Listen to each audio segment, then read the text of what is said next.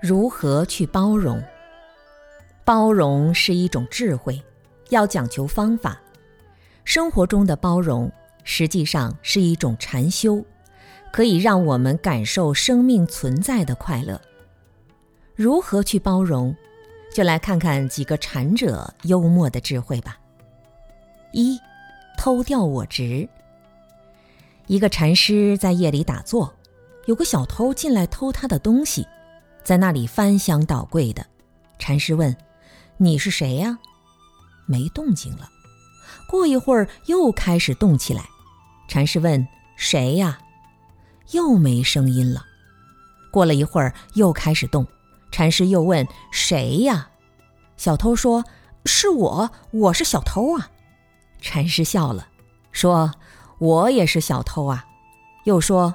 我就偷一次，以后就再也不用偷了。小偷很诧异，说：“咦，你这么厉害呀？你教教我。”禅师一把抓住小偷，说：“我就偷这个，偷一次，把我值偷掉了。我们大家都以为有我才想去占便宜，想去偷，把罪魁祸首我偷掉了，从此天下太平。”小偷很聪明，开悟了，这是禅者包容小偷的表现。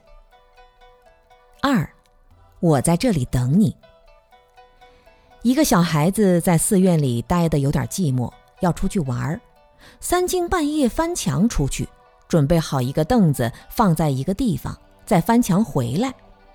方丈知道了，就拿开凳子，自己站在那里。小孩子回来，在墙上伸脚一踩，踩在师傅的头上，把他吓坏了。师傅说：“你没摔倒吧？要小心哦，我在这里等你呢，怕你摔倒。”这就是包容。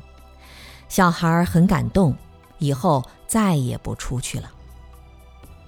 三，成就佛陀的忍辱，在《法华经》的公案里面。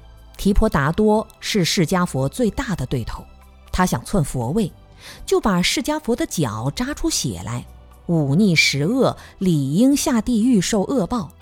最后在法华会上，佛陀告诉他的弟子们，提婆达多从释迦佛发愿修行开始就是他的老师。释迦佛发心修忍辱，但是同修中没有人敢成就他的忍辱。所以，你的同修当中有人欺负你，那就是成就你的人，你要感谢他。假如你忍下来了，但你还糊里糊涂的处于痛苦之中，你就不要感谢他，因为你没有得到忍辱的受用。如果你忍下来了，你的思想能力和成就都提高了，你就要感谢他。佛陀当时修忍辱时，别人都不敢欺负他。唯独他的老师提婆达多跑来扇他两个耳光，看他忍得住忍不住。